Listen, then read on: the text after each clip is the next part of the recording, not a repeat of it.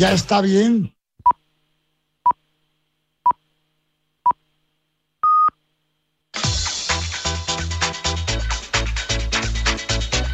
Al límite, con Fernando Soria.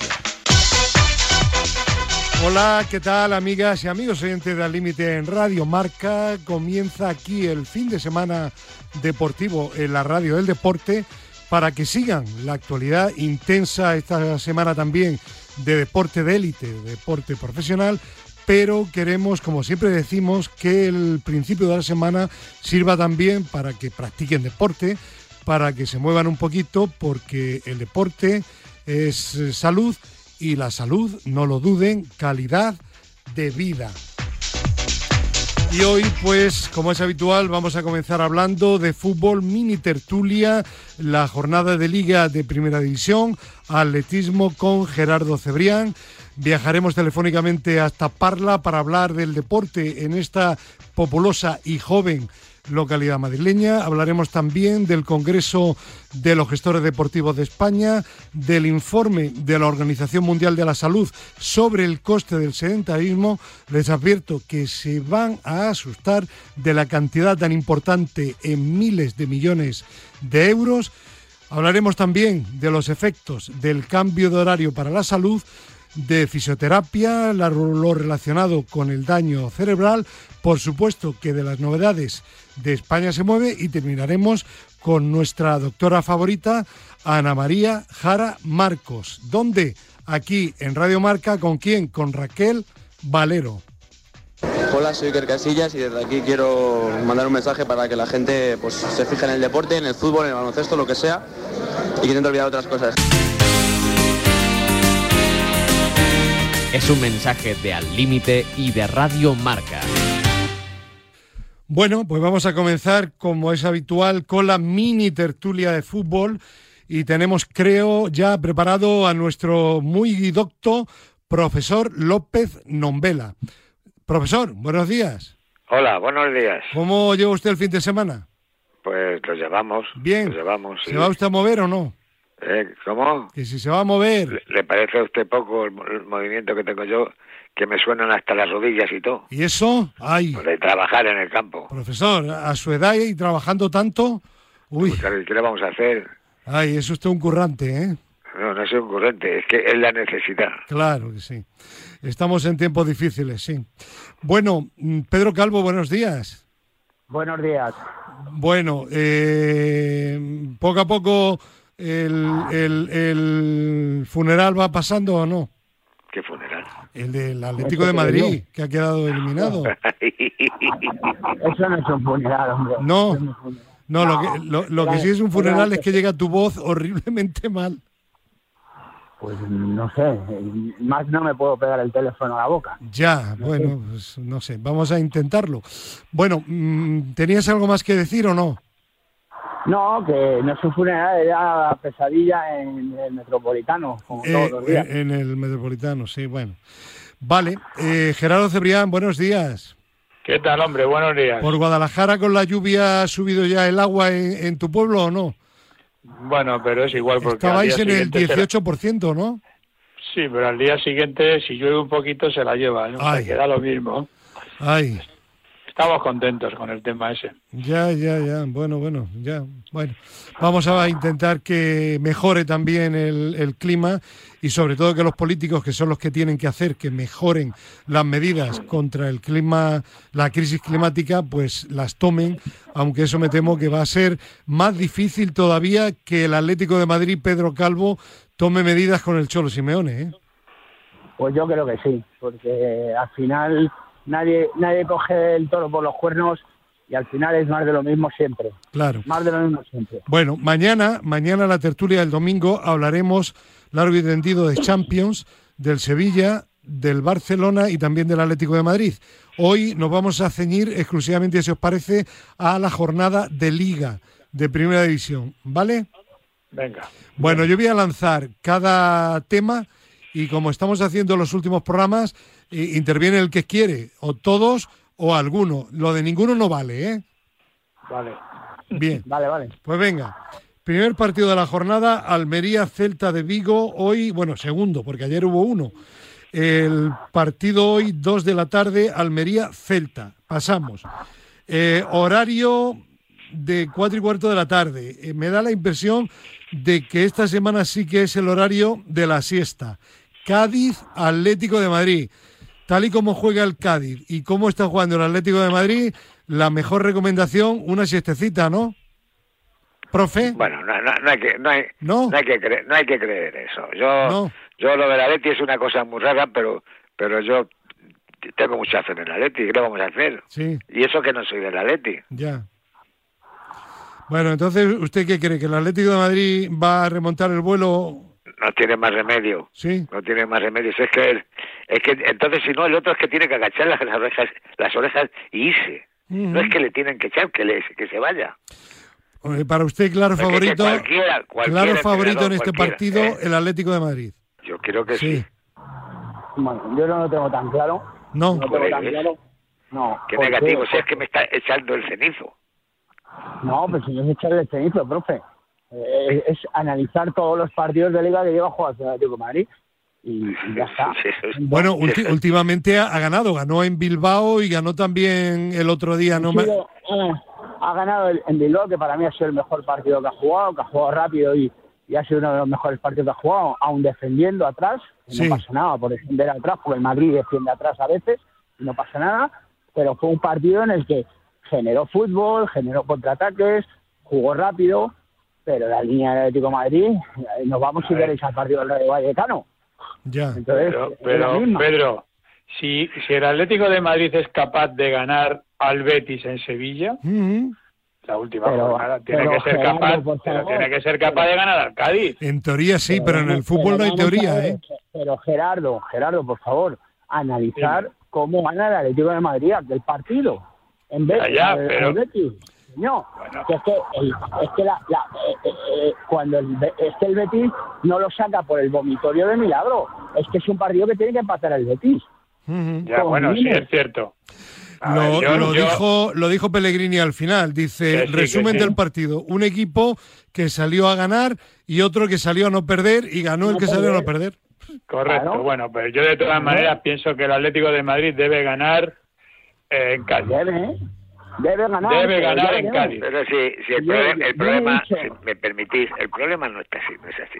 El problema es que hay que tener un equipo preparado para jugar de memoria y es imposible Eso con el de Madrid, con los cambios está, que le haces. Tú para atrás, ahora para adelante, ahora se sale. Estamos Ahora de acuerdo. No. Es, que, que- que es una barbaridad. Estamos de acuerdo, sí señor. Es, que, Es un titus, tutus.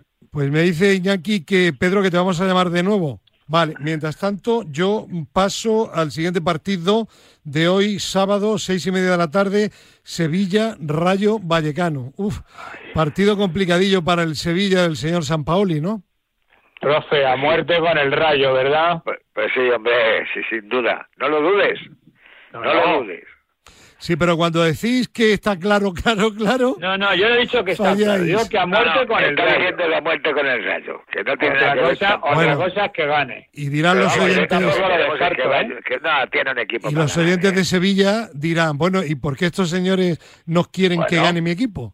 No, no, pues porque, hay porque mucha somos- gente te- a- aquí en esta- Claro, Porque tengo, fa- porque tengo familia en Vallecas. pues vaya. claro eh, claro claro claro Y Vaya tengo amigos en Sevilla, tengo amigos en Sevilla, y ahora hablando de fútbol, Sí. a ver, lo lógico es que gane el Sevilla, pero ojo, yo no me fiaría del Rayo. Ya, no no que no se que no se fíen del rayo ya, ya, Claro, ya. cuidado, eh, cuidado, Ya, ya, ya. cuidado. el rayo tiene unos tiene ahí un- uno- unos elementos que que ojo Claro, se la pueden liar y, y el Sevilla, pues ya lo estamos viendo.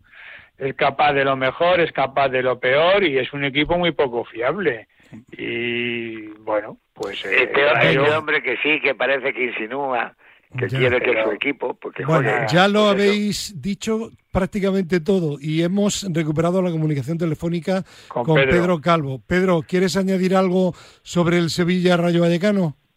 Eh, no sé qué han dicho mis compañeros. Pero Bueno, han dicho pues, que quieren que gane el Rayo, digo, eso dicho no que a es... muerte con el Rayo. Sí, no, pero bueno, eso, eso, eso yo creo que vamos todos.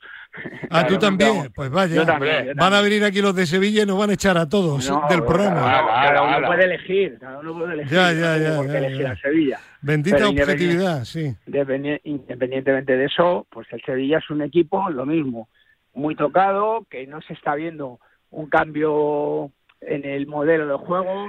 Sí que es un poco, está siendo un poco más intenso, pero nada más. Ya, no tiene ya, modelo, como decía antes el profe del Atlético de Madrid, no tiene Pues modelo, igual, no hasta que tiene no aprenda a nada. jugar. Vale. No tiene nada. Bueno, mañana, Hasta que no mañana, mañana hablamos del Sevilla de, de Champions. Y hoy, último partido, uff, Valencia-Barcelona, de la Champions del Barça también mañana. Eh, Valencia-Barcelona, eh, ¿este Barcelona de la Liga eh, tendrá suficiente para ganar también al Valencia o no? Pues hombre, el Valencia este está está un poco tocado de, de la semana pasada, pero pero es posible que que, que le tenga que, que, que tenga que cargar al Barcelona, pues porque aquí se juegan todos mucho. Ya, ya, ya. O sea, usted, usted apuesta por el Barça, ¿no? No, no, ya ha puesto por el por el Valencia. Ah, por el Valencia.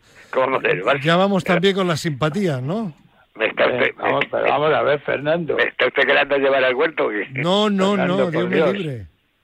Fernando, ahora van a te venir juego todo. van a venir todos los de. Barcelona a darnos collejas, porque yo también voy con el Valencia. También, bueno, bueno. Claro, y además, bueno, y además bueno, bueno. pienso, creo, creo que, a ver, el Barça en la liga es muy fiable, mm, excepto cuando le da por hacer tonterías como algún partido que otro. Eh, lo lógico, eh, a ver, yo no es descartable la victoria del Barça en Valencia, pero para mí el, el Valencia de Gatuso. Mm, con independencia del tropiezo del otro día en casa en el 1-2 con el Mallorca, no está siendo un Ya. equipo solvente. No Mm. sería nada de extrañar que ganara el Valencia al Eh, Barça. eh, Pedro, decía el otro día Gatuso, dice, le preguntan por cuando se enfrentaba él jugando con el Milán y con Sí, Italia a- al Barça y decía, uff, Xavi y yo jugábamos a un deporte diferente. Sí, yo corría y él, él jugaba andando. Sí, sí, Sí. Lo, lo oí, lo oí, lo oí. Sí, sí, Lo sí. oí. Pues te voy a decir una cosa. Es un- para ser como, como Simeone, entre Sí, comillas, sí, sí, medio sí. centro defensivo y tal, los equipos no tienen ese perfil. Mm, Porque tú ves jugar al Valencia y el Valencia lo intenta, juega por fuera. Lo que hablaba antes el profe, tiene un modelo. Tiene un modelo. Luego, como decía Gerardo antes, el otro día con el Mallorca, para mí son situaciones del juego. El Mallorca también es un equipo que, como le dejes, te lo pone complicado. Y, y el Valencia le puede le puede meter mano al Barcelona. Pero vamos, no, no, no lo descartéis. Lo que pasa es que, bueno, yo al Barcelona le doy el chance siempre de, de la, de la punta que tiene, ¿no? Con Lewandowski, No, Dembélé, pues este, y, esta- y este, este domingo este domingo va a jugar el, el chaval, el, el morenito, hombre. Vale, Que me da una Ansu pena. bueno. Fati. vale, ah, sí, Anchufati, el amigo de... A ver si profe. podemos llevarle al, al mundial o no. Bueno, seguimos adelante, ¿vale? Venga. Vámonos al domingo. De- como mañana no vamos a hablar del Madrid, vamos a comentar el Real Madrid-Girona, domingo 4 Cuatro y y cuarto. de la tarde. Le decía yo el otro día, profe, eh, mm, la mayoría de los conserjes de mi vivienda son del, del Real Madrid. Eh, Buena- buena Juan, gente. del fin de semana, eh, Tomás, que es muy madridista, eh, de- de- el hombre trabaja de 8 de la tarde a 8 de la mañana, 12 horas consecutivas de madrugada. Luego, ¿os acordáis de mi amigo Rapel del Atlético de Madrid? Pues ha vuelto a los orígenes y se equivoca ya siempre. El día del Atlético de Madrid Betis dice, uff, hoy el Atlético de Madrid pierde seguro, seguro. Y gana el Atlético de Madrid. Pero bueno, pues me decía el otro día, me decía el otro día, dice Tomás, dice, hay que ver en el Madrid, dice, hasta cuando perdemos en Champions ganamos. Dice, porque hemos perdido contra los alemanes, pero como han perdido también el Barcelona, el Sevilla y el Atlético de Madrid, pues vamos a ganar más dinero en la Champions. Es verdad, Pod- Podría ser, Claro. podría ser. es verdad. No, no, podía ser, ¿no? Es así. No, es verdad, es verdad, es verdad. sí, Es porque verdad, ganan más sí. dinero de, de televisión. reparto, ¿no? Sí, sí, sí, reparto, sí, sí. Reparto, sí, sí. O sea, claro. perdiendo el Madrid gana, profe. Muy bien. Pues, pues como, Bueno, pero- tiene que ser. Sí, eso pero no significa- No lo, no lo pongas ahí eh, que Profe. eso es el Madrid, ¿eh? Ya. Pero que eso no significa que vaya a perder con el Girona. No. Yo creo que no, ¿no? ¿Tú, crees que, ¿Tú qué crees? Yo creo que va a ganar el Madrid. Pues eso digo yo, que no va, que Posiblemente no va a perder. no no va den a perder algún con el susto, esas cosas que hace el Madrid en el, en el Bernabéu, pero hombre, lo lógico es que gane el Madrid. Sí. Sí, yo creo que sí. que no es lógico que gane Madrid. hombre. Bueno, eh, ¿le dais algún valor, eh, alguna interpretación en algún sentido a la derrota de Champions contra Yo- el Leipzig del Real sí. Madrid o no? Sí. Yo sí, Venga, Yo también. pues venga, yo sí. venga. Yo ven- es lo que vengo diciendo desde hace muchos partidos, que Gerardo siempre me, me ha apoyado en eso, que el Madrid hay veces que juegan en el alambre, juegan muy en el alambre y tú no Arriesga puedes estar-. Tú- no, no, no, no es que arriesgue, profe. es que tú no puedes estar jugando constantemente por el mismo lado. Tú pones una moneda en la televisión cuando juega el Madrid y se va para el lado del Vinicius. La moneda. Es que te tienen calcado. Te tienen Claro, es calcado. que tú no puedes. Con el cálculo, el ponen así, 90% que me del juego puede ser ya por la izquierda. No puede ser. Y luego tienes a un chico como Rodrigo, que me parece espectacular, sí. le quieres corriendo todo el partido. Todo el partido, bajando, rematando. Cuando llega al área, le pasa como a Morata, que, que la, la tira al largo. Claro. Ya, ya, ya, ya. Y yo, yo tengo otra lectura, Venga. que los suplentes son suplentes por algo. Está claro. Bueno, pero eso en todos los equipos, no nos No, no, engañemos. pero bueno, es que, pero que nadie se le olvide. Ya. Mañana tocamos el tema en la tertulia, pero una cosa es la Liga y otra cosa es Europa. Ya, ya, ya. ya, ya, ya. ¿Eh? El Hombre, eh, nadie. na- eh, el Real Madrid es un equipo que, como decís, está en lo más alto de Europa, pero no es un equipo que se pueda decir que no va a quedar eliminado en la fase de octavos. Depende de quién le toque. Pero va sin. Valverde, va sin Modri, va sin Benzema, va sin Carvajal, va sin Claro. otro, tal. Claro, y claro. toma. Se nota, claro. Yo sí. estoy, yo estoy con Gerardo, ¿eh? En cuanto que le has quitado gente fundamental, gente que aprieta, gente que corre, gente que trabaja, ojo, ¿eh? Claro, Los claro. que le ponen. Los Claro. que le ponen. Ujú, Entre ellos sí. Valverde, claro. claro. Y los Bueno, que- o sea, por eso los suplentes son suplentes. Bueno, y un último partido rápido, Real Sociedad Betis, domingo 9 de la noche, y lo saco porque desde luego estamos sembrados, pero por todo lo contrario. La semana pasada, eh, el Betis, la Real Sociedad, que bien tal, y dije yo, ojo, que la Real cuando va muy bien, de pronto, puff, pincha. Sí, señor. Y pinchó. ¿verdad? Acerté sin que sirva de precedente. De todas maneras, claro, eh, eh, si, si la Real sigue ese ritmo mm, sin perder, claro, gana la liga. Claro. Ya, ya, ya, claro. Claro, claro, eh, claro. bueno, de todas maneras mm, es un partidazo, ¿eh? Porque son dos equipos, en- bajo mi opinión, que juegan al fútbol. Eso es, eso. A mí me encanta este partido. Ese es el que tenían que haber puesto a las cuatro y cuarto. Ya, ya, claro. No el del Atlético de Madrid. Bueno, pero lo hacen también pensando en que cambia la hora y hay Sí, que bueno, echar una time. siestecilla, ¿no? No, es prime time. Eh, la verdad es que lo ponen en el mejor horario porque es prime time. Pero vamos. Es un, es un partidazo. Vale. Bueno, pues vamos a terminar, pero mm, eh, ¿queréis comentar algo más de algún partido? Bueno, el No. Villarreal, brevemente. Setién vuelve al fútbol. El otro día una frase, y, y- y qué razón llevaba? Profe, ¿se acuerda usted de nuestro admiradísimo? Yo le quiero mucho porque, aparte de amigo, es que es un tío súper cabal, José Antonio Camacho. Cuando tenía la gran oportunidad de entrenar al Real Madrid, pero como no estaba de acuerdo con la actitud del presidente protegiendo a Ronaldo, dimitió antes de que empezara la temporada.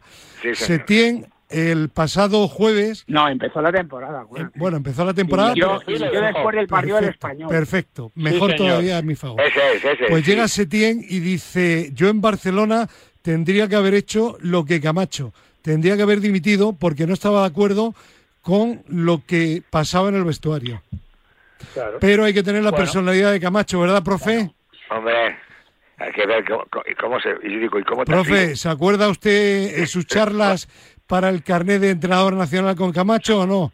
¿Cómo no me? Cuando contaba usted cómo era lo de eh, un equipo de fútbol hablando de unión y solidaridad, Eh, tiene un que ser de como... fútbol es un comando palestino. Vale. decía él, este es mi entrenador. Eso lo decía Camacho. Es que era un arte, un arte. Sí, sí, sí. Gran tipo. Bueno, ¿qué decís de Setién? Pues que, el hombre, que no me gusta, que va, va a empe- ha empezado ya a jugar, toma tú, tomo yo, tomo yo, toma tú, de lado a lado, para aquí, para atrás, uy, uy, uy, otra vez, otra, otra vez va a Ya, empezar como en ya, el ya, Betis. ya. Bueno, Sí, así yo- es. Y así va a Yo- ser, porque son que, gente que no sabe de otra cosa. ya, ya, ya, ya. Sí, es que que también, Gerardo, rápido. que es un tío que me cae tan bien que le deseo toda la suerte del mundo en el Villarreal. Yo también, yo también. Bueno, Yo también se la deseo, pero estoy con el profe. Como no tiren a puerta, Aburre. mal le va a ir. Ah, claro. Oye, y para, ter- y para terminar muy brevemente, ¿no visteis el partido de mi equipo Granada-Zaragoza, no? No.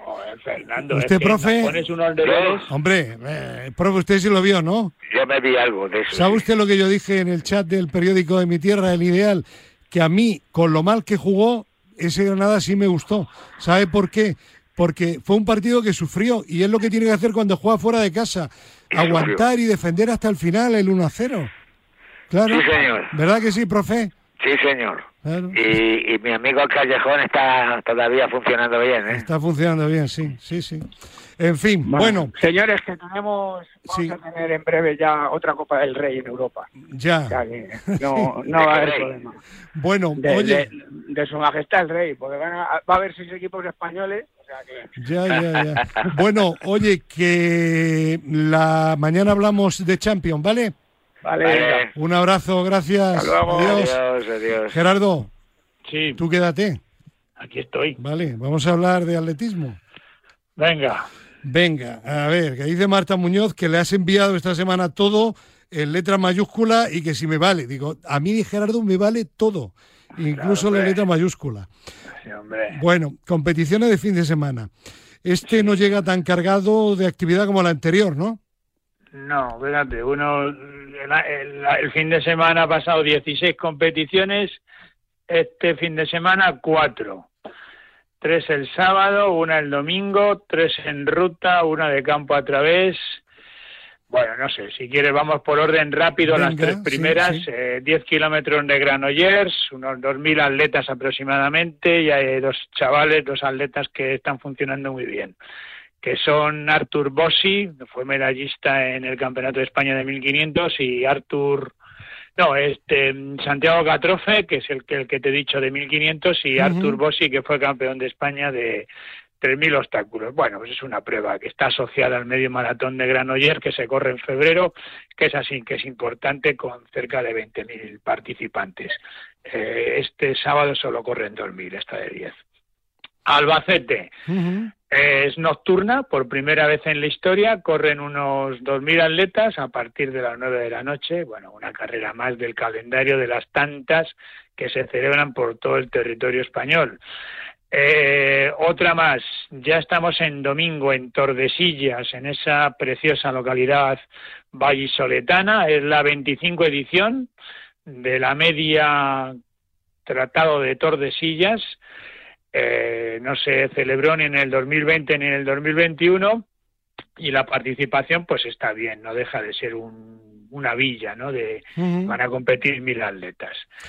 Eh, Queda para el final lo mejor, ¿no? lo mejor, lo mejor sin duda, que es el Gran Premio Aragón de Campo a Través, se disputa en paralelo al Campeonato Aragonés de Campo a Través por clubes, eh, participación estelar en, en mujeres, Irene Sánchez Escribano, Marta Pérez, Águeda Márquez, Nuria Lugueros, Ana Lozano, mi paisana, que vuelve a correr después de dos años de penurias y de lesiones. Todas ellas son integrantes del Club Adidas, Fernando, y Sí. dirás, ¿y qué pinta aquí el Club Adidas? Eso, ¿qué pinta? Pues pinta que el Club Adidas fue campeón de España de cross en 10 ocasiones en hombres, dos veces en mujeres, fue siete veces campeón de Europa de campo a través y quieren volver a disputar el título de campeones de España en Atapuerca el 12 y 13 de noviembre. Para eso tienen que clasificarse en el campeonato autonómico respectivo. Como Adidas tiene eh, su base en Zaragoza, pues tienen que competir en el campeonato aragonés. Eh, evidentemente son invencibles. En, ganarán en Zaragoza y serán un serio candidato a llevarse el oro en Atapuerca. Y en nombres, pues otro equipazo. Fíjate, Carlos Mayo, Tony Abadía, dos veces campeones de España cada uno, de cross, Jesús Ramo, Tariq Nubales, eh, Luis Alberto Hernando, un legendario corredor de telemontaña, con, con cuatro o cinco medallas en campeonatos de Europa o en campeonatos del mundo y, bueno, pues eh, un, espectáculo en, en Zaragoza porque al poner el campeonato de España, el campeonato de Aragón de, clubes, pues ha hecho que participe la Adidas con toda su artillería y un cross que es bueno, pues ha pasado a ser excelente. Bueno, pues que lo sigan los aficionados al atletismo y nosotros la semana que viene seguiremos hablando de atletismo con Gerardo Cebrián. Pero mañana la tertulia, no te olvides, si no, nos precintan la radio los seguidores del Sevilla después de lo que habéis comentado. ¿Vale? Yo que sí, seguro que no. Está hecho en tono humorístico, Ya, ya, ya. Bueno, bueno, pero hay gente que es muy obtusa. Se lo toma muy en ¿eh? serio. Lleva razón, lleva razón. Venga, un abrazo, Gerardo. Gracias. adiós. Hasta luego. Bien, vamos a entrar ahora ya de lleno, sí, aparte del atletismo, en la parte más de salud de nuestro programa y nos vamos a ir telefónicamente, como ha anunciado al inicio, hasta una localidad madrileña que tiene ya más de 100.000 habitantes, una población bastante joven y un ayuntamiento muy dinámico, sobre todo en actividad deportiva. Se trata de Parla. Tenemos eh, comunicación telefónica con Ramón Jurado, alcalde de Parla. Ramón, ¿qué tal? Buenos días. Muy buenos días, ¿qué tal estáis? ¿Qué tal? Pues eh, más de 100.000 habitantes ya, ¿no? 135.000 Bueno, bueno, ya va siendo Parla una ciudad importante y que podría ser perfectamente, por número de habitantes, capital de provincia, muy por encima de muchas. Sí, sí, de muchas diría yo que de la mayoría. Claro. Eh, no solo es importante, sino que te diría yo que es la más importante ciudad. y, además, creo recordar, con una población bastante joven, ¿no? Sí, sí, estamos eh, siete años y medio por debajo de la media de la Comunidad de Madrid. Una ciudad jovencísima y además una de las ciudades, fíjate lo que te voy a decir, una, ciudad, una de las ciudades eh, del mundo con más niños entre 0 y 12 años. Mm. Pues qué alegría, ¿no? Ahora que, que hay eh, localidades, me cuentan que cierran colegios o aulas porque no hay niños que se vayan incorporando. es decir, eso tiene que, es tremendo, ¿no? De, de, de bueno en Parla justo al contrario. Eh, faltan aulas porque los niños se encuentran hacinados en mm. colegios, por lo cual yo aprovecho la Comunidad de Madrid para recordarle que, los niños de Parla pues también necesitan... También tienen derecho a tener un aula en condiciones. Bien, y dicho eso, imagino que una población tan joven pues demanda mucho deporte, ¿no? Bueno, muchísimo, muchísimo, muchísimo deporte, muchísima actividad deportiva, muchísimas eh, escuelas deportivas municipales, en fin, eh, una ciudad volcada realmente con el deporte, incluso, bueno, pues eh, grandes deportistas han salido de este municipio y así seguirá siendo además. Bueno, y el ayuntamiento, por tanto, intentando pues eh, darle todo tipo de facilidades a los vecinos para que puedan realizar esa práctica deportiva. Y me cuentan que se están realizando una serie de mejoras en instalaciones bastante importante. Bueno, tanto es así que hemos renovado el pavimento durante este mandato, durante este, estos tres años, a pesar de la pandemia, que no ha sido nada fácil, hemos renovado el, pavimento de seis pabellones deportivos, el pabellón del Nido, la Cantueña, el Vicente del Bosque, el Julián Besteiro, el Julián General de los Ríos y el Miguel Delibes, eh, porque pues se encontraba en un franco deterioro y bueno, pues eh, ya había situaciones en las que suponía riesgo incluso para los niños y las niñas y el resto de deportistas, no solo niños, que el resto de no los no tan niños, pues también tenemos derecho a hacer deporte. Y además, pues a la cubierta porque muchos de estos pabellones estaban con goteras. Ahí hay además, eh, no obstante, una, una gran, eh, más que preocupación, un gran interés por parte del ayuntamiento de que se celebre la actividad física al aire libre, que además es algo que está muy de moda a nivel mundial, ¿no? Aprovechar un poco la naturaleza a pesar de los problemas que desgraciadamente estamos teniendo con la naturaleza. Y hay... Sí, sí, perdona, perdona. Sí, no, que decía en esa línea que se acaba de estrenar un programa que me parece maravilloso, que tiene un nombre también muy bonito, Parla Respira. Sí, sí, es un programa precioso, un nuevo programa para favorecer la práctica eh, de actividad física al aire libre. Más se trata de, una programación que incluye cuatro actividades: senderismo, calistenia, marcha nórdica y los cubofit, que son unos gimnasios en parques y en, determinados espacios municipales, pues para favorecer la, actividad física, como tú bien dices, al aire libre. Pero ya no solo eso, también hemos pavimentado un, circuito cerrado ciclista eh, para los, para los aficionados al ciclismo en Parla, que hay muchísimos, también hay libre, lógicamente, y además un, hemos acondicionado un patinódromo que bueno, que la semana pasada, el domingo pasado, pretendíamos celebrar el Campeonato de España de Velocidad. Sí. Pero bueno, por las condiciones climatológicas, pues hubo que dejarlo y se celebrará por fin el día 19 de, noviembre. Y aprovecho para invitaros a que vengáis a. Pues allí, allí estaremos y en todo caso las cámaras de Madrid y Se Mueve, por supuesto que estarán en el Ayuntamiento de Parla para ese evento. Porque hablando efectivamente de eventos deportivos, son continuos y este domingo, mañana, Domingo, por ejemplo, es el tercer torneo de ciclocross Villa de Parla. Efectivamente, tercer torneo de ciclocross que, que, pues que, organizan con el ayuntamiento pues las, las peñas ciclistas del municipio y que bueno que contará con cientos de niños y de niñas que bueno aficionados a este deporte que ya te digo aquí en Parla hay una afición grandísima al, mundo de la bicicleta. Así que pues es invitado lógicamente. Al tercer uh de Parla. Eh, ¿Cuál es la asignatura pendiente en materia deportiva si la hay en Parla? Sí, sí tenemos una asignatura pendiente y lo reconozco y estamos poniendo todo el empeño para renovar las pistas de atletismo del municipio de Parla, que también está en un franco deterioro, pero bueno, no se puede hacer todo a la vez, no se puede eh, renovar todo de, un día para otro.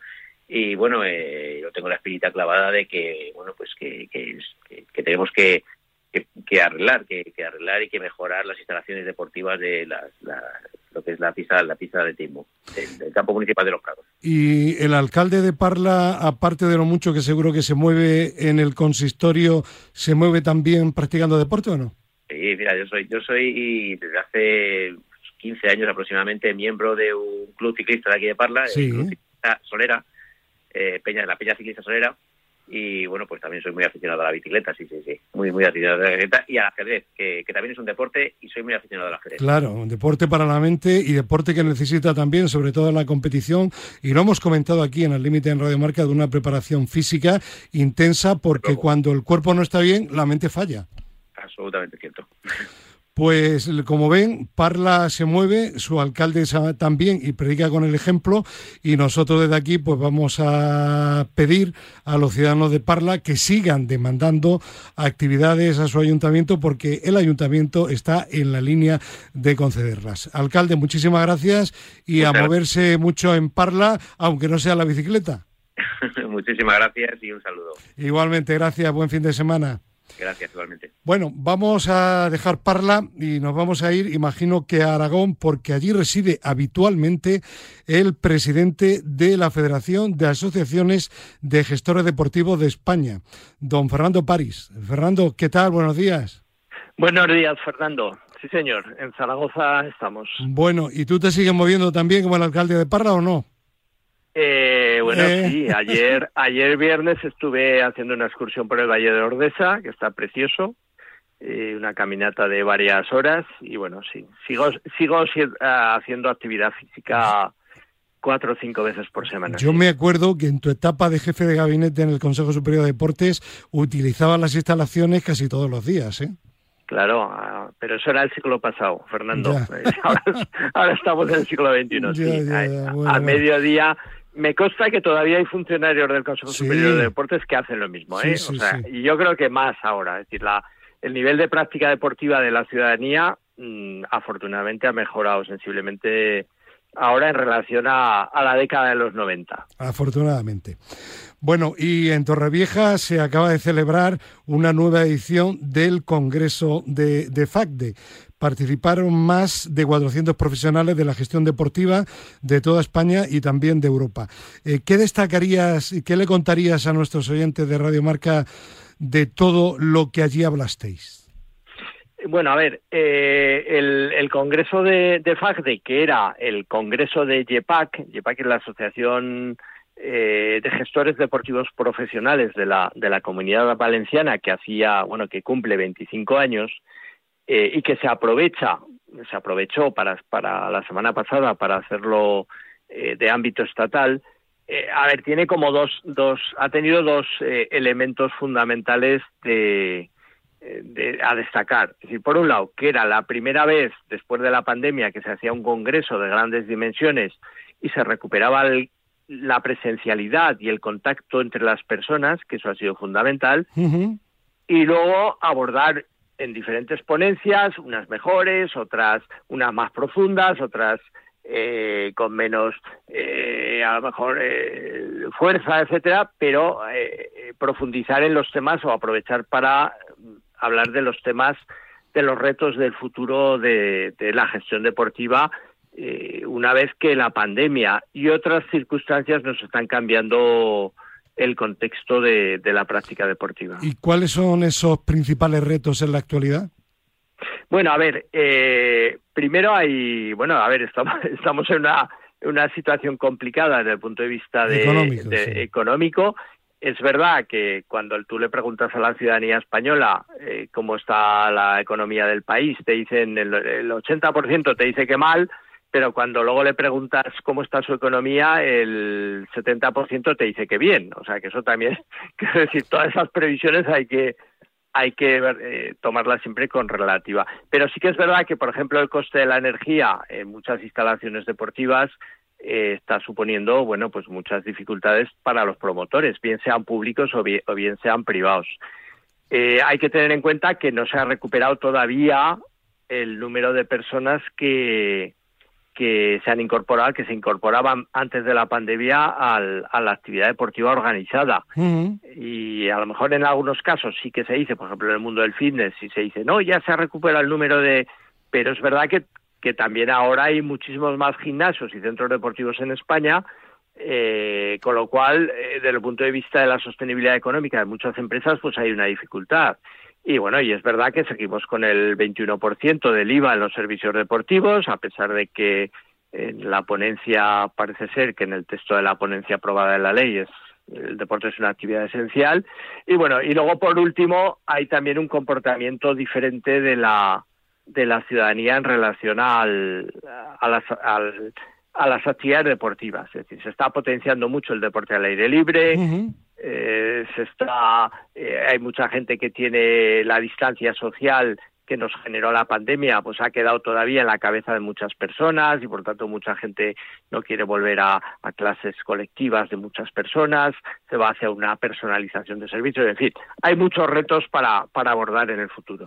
Y unos eh, gestores en España que afortunadamente tienen la inquietud y tienen también los conocimientos para intentar ayudar a que esa situación se vaya poco a poco enderezando.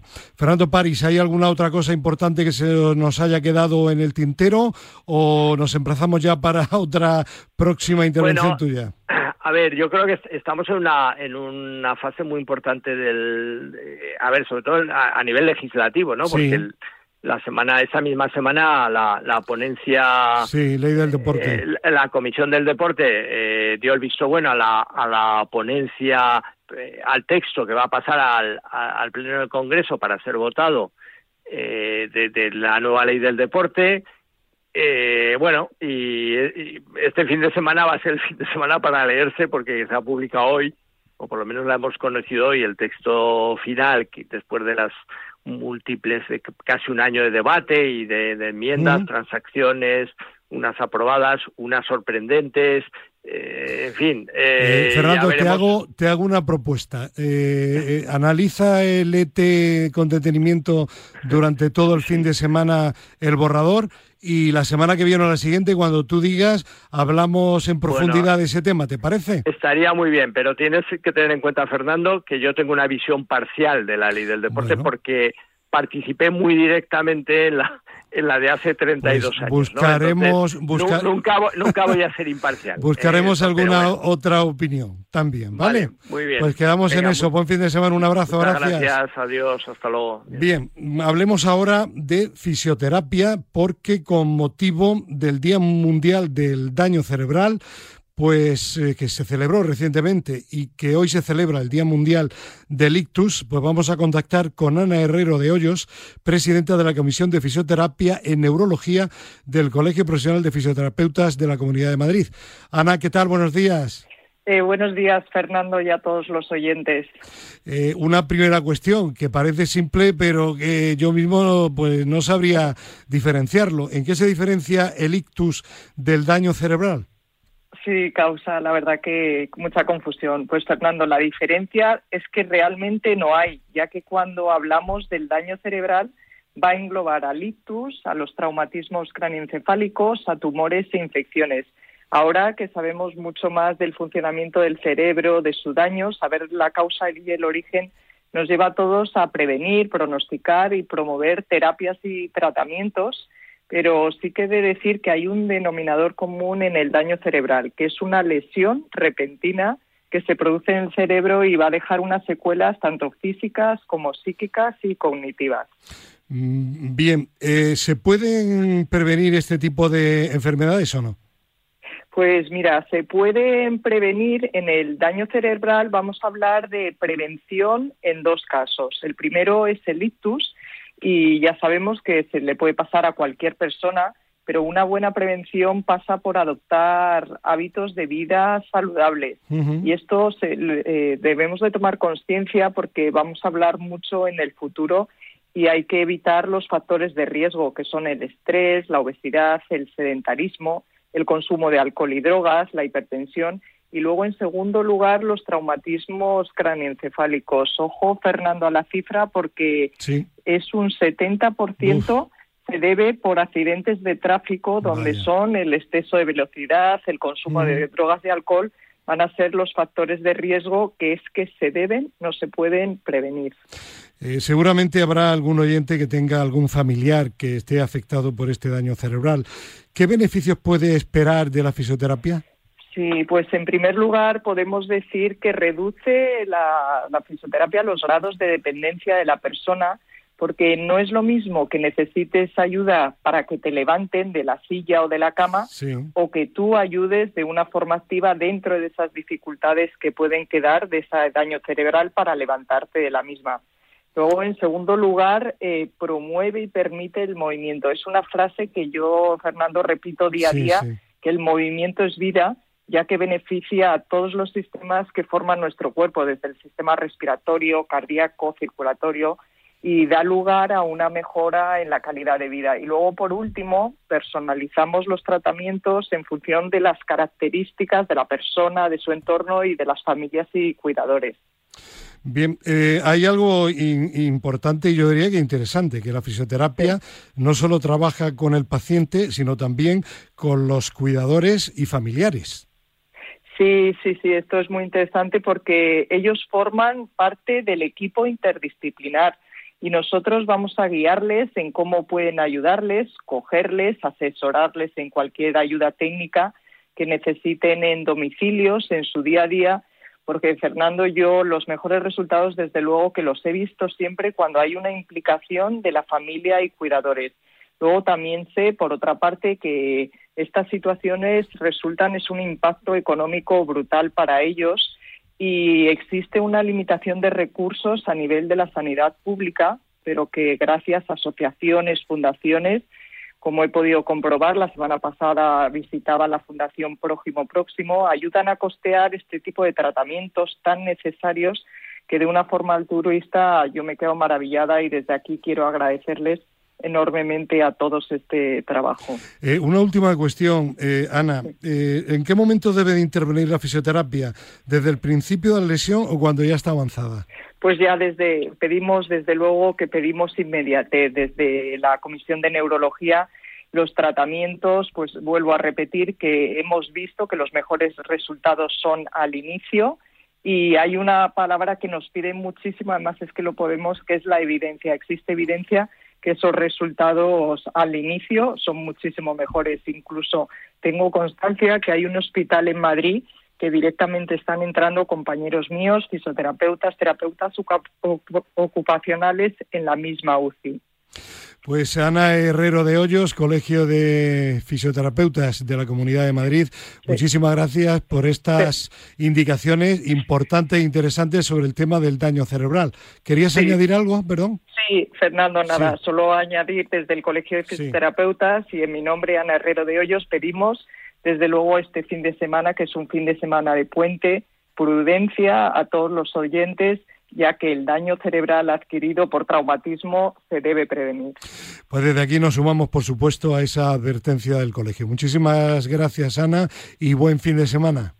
Igualmente, Fernando. Muchas gracias a todos. Un abrazo. Bueno, vamos a seguir hablando de temas relacionados con la salud y tenemos aquí en vivo y en directo, madrugando, en el programa Al Límite de Radio Marca, a una compañera, se puede decir, de la, de la comunicación, aunque en realidad es farmacéutica, pero es la responsable de comunicación de la empresa Arcofarma, Luz García Toro. Hola Luz, ¿qué tal? Buenos días. Muy buenos días, Fernando, encantada de estar que aquí. Siempre, pues, eh, como farmacéutica y como también comunicadora, pues muy pendiente de los temas de salud, ¿no? Sí, yo creo que los farmacéuticos estamos muy cercanos a las personas y muchas veces la primera persona donde se consulta un problema de salud es la farmacia. Por eso es importante el consejo que se dé desde la farmacia. Bueno, y mm, vamos a hablar en primer lugar, me comentabas el otro día que habías estado en una mm, rueda de prensa donde se hablaba de algo que va a ser actualidad prácticamente ya, esta madrugada, el cambio de hora. ¿Qué efectos tiene para el organismo ese cambio? Pues fue eh, muy interesante la rueda de prensa porque contamos con la participación del doctor Darío Acuña. Él es doctor en medicina y es director del Instituto Internacional de la Melatonina, que seguramente que todos hemos oído hablar. Y él nos contaba que forma parte del grupo de expertos que asesora la Unión Europea y que desaconsejan que se produzca este cambio horario. Ah, sí está desaconsejado por los expertos y sin embargo se sigue eh, llevando a cabo, como sabemos, dos veces al año, ¿no? Con ese supuesto ahorro energético, que el doctor Acuña nos insistió que nunca se ha llegado a demostrar tal ahorro, y sin embargo se sabe que tiene un efecto bastante negativo para la salud, al menos de manera momentánea, eh, porque nuestro cuerpo tiene un reloj biológico interno que se desajusta con el reloj externo cuando hacemos este cambio de hora, ¿no? Y uno de los responsables es la melatonina, que segregamos cuando dormimos, nos ayuda a dormir bien, y cuando ejercemos este cambio de hora, como el de esta noche, pues nuestro cuerpo todavía no es consciente, dormimos peor, nos estamos cansados al día siguiente y tardamos unos días en recuperar esta normalidad. La solución, imagino, es tomar melatonina, ¿no? Esa es una de las soluciones, efectivamente. La melatonina, digamos que se encuentra hoy entre eh, el grupo de complementos alimenticios, porque esto es importante decirlo, no es un medicamento, eh, no necesitamos la recomendación del médico, la prescripción médica, podemos ir a la farmacia y buscar un complemento que lleve melatonina. Y el doctor Acuña nos decía que ya no eh, en los casos de problemas de sueño por cambio de hora, cuando hay un problema de falta de sueño, sería recomendable siempre empezar con la melatonina, porque muchas veces produce un efecto suficiente para dormir mejor y descansar. normalmente la melatonina, pues eh, tradicionalmente se ha utilizado para eso, para dormir mejor, ¿no? Exactamente, porque cuando envejecemos sintetizamos cada vez menos melatonina, esta hormona eh, que es más alta en los niños que en las personas mayores, eso justifica que se duerma menos, pero es verdad que hay, en determinadas personas pues produce una falta de sueño y se puede suplementar eh, a través de complementos que hay en la farmacia. ¿Y otras soluciones que apuntabas?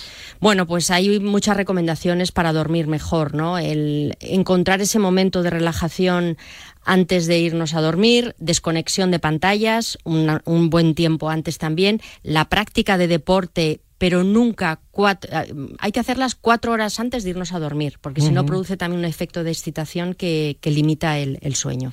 Bueno, y como mm, responsable de comunicación de, unos laboratorios, Arcofarma, imagino que los laboratorios en general y Arcofarma en particular estarán también sensibilizados y crearán, crearéis productos que beneficien eh, a la salud y beneficien también la práctica deportiva, ¿no? Por ejemplo, imagino que hmm. una persona que hace deporte al aire libre, pues tiene que tener cuidado eh, tanto si hace sol como frío para la piel, eh, por ejemplo, ¿no? Efectivamente, yo creo que la práctica deportiva hay que decirle sí siempre y gracias a Dios, pues existen complementos que nosotros en Arcofarma comercializamos que pueden ser de ayuda, ¿no?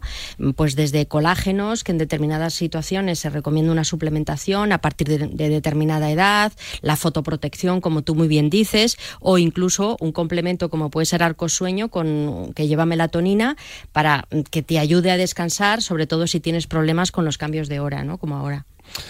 Y es que la, la salud y el deporte, ¿verdad, Luz, están íntimamente unidos? Íntimamente unidos, pero bueno, las, las lo escuchábamos eh, antes con el alcalde de Parla, yo creo que son buenísimas noticias, cada vez hacemos más deporte y eso es una muy buena noticia. Pero no tanto como quisiéramos y ahora en el próximo tema que vamos a, tocar lo, vas a comprobar. Eh, ponte los auriculares y ahora si quieres despedimos y tenemos creo que comunicación telefónica con una de las personas que colabora estrechamente con el Departamento de Salud del Consejo Superior de Deportes, Susana Aznar, subdirectora del Departamento de Actividad Física y Ciencia del Deporte de la Universidad de Castilla-La Mancha. Susana, ¿qué tal? Buenos días. Hola, buenos días. Muy bueno, pues muy, muy bien, pero seguro que te gustaría que estuviéramos todos mejor en lo que sedentarismo y obesidad se refiere. Que hoy queríamos hablar contigo de un informe de la Organización Mundial de la Salud que habla del coste anual mundial que supone el sedentarismo. Pero antes de eso, como, aunque no estaba en el guion, pero me acabo de acordar, y como experta que eres en la materia, también el Eurobarómetro recientemente hablaba de que los europeos cada vez somos más sedentarios y que el porcentaje sube bastante del 50%, está en el sesenta y tantos por ciento, ¿no? Así es, así es. Preocupante, porque realmente el sedentarismo a veces no es consciente y eso es lo que más preocupa. Hay personas que se levantan por la mañana, eh, cogen el ascensor, llegan a su vehículo, de forma motorizada llegan a su trabajo, se sientan en el despacho me vuelta todo ese circuito, sofate de cama. Y realmente eso día a día, semana a semana, mes a mes, pues evidentemente es un sedentarismo inconsciente que lleva muchos problemas y muchas enfermedades de hoy en día pues son fruto de esa conducta que a veces no, no tenemos alta conciencia, ¿no? O sea que sí, es muy preocupante. Y, de hecho el dato de la OMS es tremendo. El coste anual por el sedentarismo a nivel mundial, 27 mil millones de dólares. Y como ahora el, cambio está a la par, pues 27 mil millones de euros. Sí, exactamente. O sea, es una cantidad, una cifra que asusta pero tiene que asustar todavía más porque es algo de nuestra salud, ¿no? Además, el informe deja claro que un 47% de ese gasto es por hipertensión, que aproximadamente un 43% por enfermedades de depresión y mentales, y todas ellas tienen una relación directa con esa falta de actividad física con lo cual es prevenible. Es decir, que estamos de alguna forma gastando mucho dinero en algo que podríamos prevenir, ¿no? Y ese es un poco el mensaje alarmante e importante a su vez. Y ojo que las eh, previsiones son de 300.000 millones de euros en gasto para 2030 y cerca de 500 millones en el mundo de personas que pueden desarrollar alguna de las enfermedades provocadas por el sedentarismo. Exacto. Bueno, yo creo que en la noticia lo importante es que nunca es tarde para empezar. Eso es lo primero que yo creo que el informe también manifiesta es, alarmante. Tenemos que ser conscientes de que la salud, en este caso la actividad física, el movernos más y el intentar estar disminuir el sedentarismo que puede paliarse con desplazamientos activos, con simplemente sentarse y levantarse más veces, e intentar romper periodos de sedestación, todo eso hay que tenerlo eh, claramente en mente, ¿vale? Y no solamente el individuo, sino también el entorno, las políticas, es decir, la comunidad, tiene que ser una prioridad hoy en día. Pues a nivel mundial por, por, por, economía y por salud. Claro que sí. Pues que tomen nota de ello nuestros oyentes, de que todavía están a tiempo y que tienen que empezar, si no lo hacen, a moverse desde ya. Pues, sí, de hecho, solamente comentar una cosita, ¿no? la última estrategia de ser activos, en inglés es Let's Active, hablaba de el concepto en inglés de everyone, everywhere, every day, es decir, cada persona en cada lugar y cada día. Entonces, cuando hablamos de actividad física, a veces, bueno, pues pensamos que únicamente es ejercicio físico, que es una parte o deporte, pero actividad es andar más, subir más escaleras, moverse más, eh, trasladarse de forma activa, eh, disfrutar de un ocio recreativo y, sobre todo, tener en cuenta que hablamos de la salud física y algo muy, muy, muy importante, la salud mental que el beneficio del ejercicio en eso es también muy muy considerable. Está claro. Pues eh, Susana Aznar, Universidad de Castilla-La Mancha y Consejo Superior de Deportes, muchísimas gracias. Y lo que siempre digo, hay que moverse, amigos oyentes. Buen fin de semana, Susana, gracias. Igualmente, adiós, gracias. Bueno, eh, Luz García Toro de Arcofarma, ya has oído, ¿no? Que, parece que sí, pero que no pero tanto. que ¿eh? todavía cuesta. Claro. Eh, ¿A Luz García le cuesta moverse o se mueve? Mm, me muevo, pero a veces pongo la excusa del tiempo, pero como escuchábamos antes, siempre se puede sacar, ir andando a comprar el pan, bajar a las, escaleras, escaleras bajarla, no coger el coche para venir, por ejemplo, aquí a Radio Marca, viviendo cerca de Radio Marca, ¿no? Por ejemplo, por, ejemplo. Pero bueno, yo hoy mm, he cumplido, ¿eh? bueno, es que había, era madrugar y claro, claro. Bueno. Pues Luz, eh, muchísimas gracias por tu presencia y en otro momento seguimos hablando de temas relacionados con la salud, ¿de acuerdo? Muchas gracias. A ti. Bueno, y vamos a terminar como siempre con Fernando Soria Hernández, responsable de proyectos de España se mueve. Por eso decimos siempre, por todo eso, ¿verdad?, que hay que moverse. Claro, y cada día más que somos muy sedentarios, ya lo ha dicho, 60 y pico por ciento. Pero Fernando, no solo hay que moverse con perro, también hay que moverse sin perro. claro, es que hay que diferenciar entre deporte y actividad física. cualquier, dicen que cualquier actividad que implique un gasto de energía, pues se considera ejercicio. Pues toma nota. Yo predigo con el ejemplo, ¿eh? Vale. De hecho, ahora me estoy planteando ir a, trabajar en bicicleta. Muy bien, eso está bien. Eh, bueno, y hablando de novedades, eh, España se mueve, está también con la Alianza contra la Obesidad Infantil, ¿no? Sí, acabamos de cerrar un acuerdo con el Alto Comisionado contra la Pobreza Infantil, que depende de, presidencia del, eh, del, gobierno, es decir, directamente del presidente del gobierno, y ellos eh, están muy centrados también en en el marco de la pobreza infantil en el ámbito de la salud infantil y por tanto relacionado con el deporte. Deporte que al final es una herramienta muy transversal y se trabaja tanto a nivel mental como también físico. ¿no? Y ahí ellos están muy comprometidos y sin duda vamos a hacer muchas cosas juntos. Bueno, de proyectos europeos nada nuevo, ¿no? Nada, nada. Vamos a ver si compramos un desatascador. Porque... Sí, para que la plataforma de la Unión Europea se desatasque. Claro, es que han querido correr y al final pues les ha pillado. Eh, hay una Frank que dice, no corras, que tengo prisa. Eso ¿verdad? Es, Bueno, pues con prisa hay que llegar a mañana, domingo a las 11 menos 5 de la mañana, programa número ya 289 de Madrid, se mueve en Telemadrid. ¿Con qué temas? Pues mira, tendremos un reportaje sobre la presentación de la ciudad de rugby en Sebastián de los Reyes y luego también acudiremos a la segunda jornada de escuelas de la Federación de Rugby de Madrid. Luego también contaremos con la historia de José Ignacio Díaz, que es atleta de élite y fisioterapeuta. Tendremos la entrevista saludable a Jennifer Pareja. Tendremos también consejos de Aurora Araujo, del Colegio Profesional de Fisioterapeutas de la Comunidad de Madrid, un nuevo reportaje, en este caso sobre la séptima edición de, los 10 kilómetros de la ciudad de Alcalá de Henares, y luego también emitiremos un vídeo con la campaña No Vengas, para concienciar a los padres violentos de que eso no tiene cabida en el deporte. Y a nivel nacional, el próximo jueves, todavía sin horario, programa 18 de deportistas en Teledeporte, ¿Con qué contenidos? Pues mira, también nos, eh, nos, haremos eco del reportaje sobre la carrera en Ciudad de, en la ciudad de Alcalá de Henares. Luego contaremos con la historia de Daniela de Francisco. Tendremos una nueva píldora de la Clínica Centro. En este caso será la doctora María de los Ángeles de la Red, que es traumatóloga de la unidad de mano y miembro superior, y nos hablará de lesiones nerviosas en el miembro superior. Y luego, como siempre, acudiremos a distintas localidades del país. Eh, en este caso iremos a, a Barcelona, a Gran Canaria, estaremos también en Huelva, etcétera. Programa variado y sobre todo, lo dicho, a moverse, ¿no? A moverse. En bicicleta también, por supuesto. Pues eh, terminamos con quién, con nuestra doctora súper favorita, Ana María Jara Marcos. Buenos días. Muy buenos días. Hoy hablamos sobre el dilema de realizar ejercicio cardiovascular frente a otros de pesas. En el último estudio de la Universidad de San George garantiza los beneficios del ejercicio anaeróbico frente a otros más dinámicos caminar, correr, montar en bicicleta, entre otros ejercicios aeróbicos frente a los esfuerzos breves basados en la fuerza y levantamiento de pesas, ha sido considerado siempre como el más adecuado para perder peso, eliminar toxinas y grasa abdominal acumulada.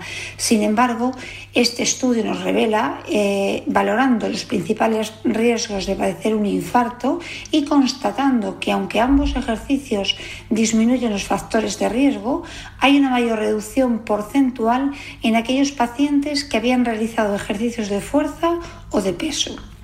Dichos ejercicios, ambos, son extraordinarios para el corazón, aunque se realicen en intervalos de tiempo eh, corto.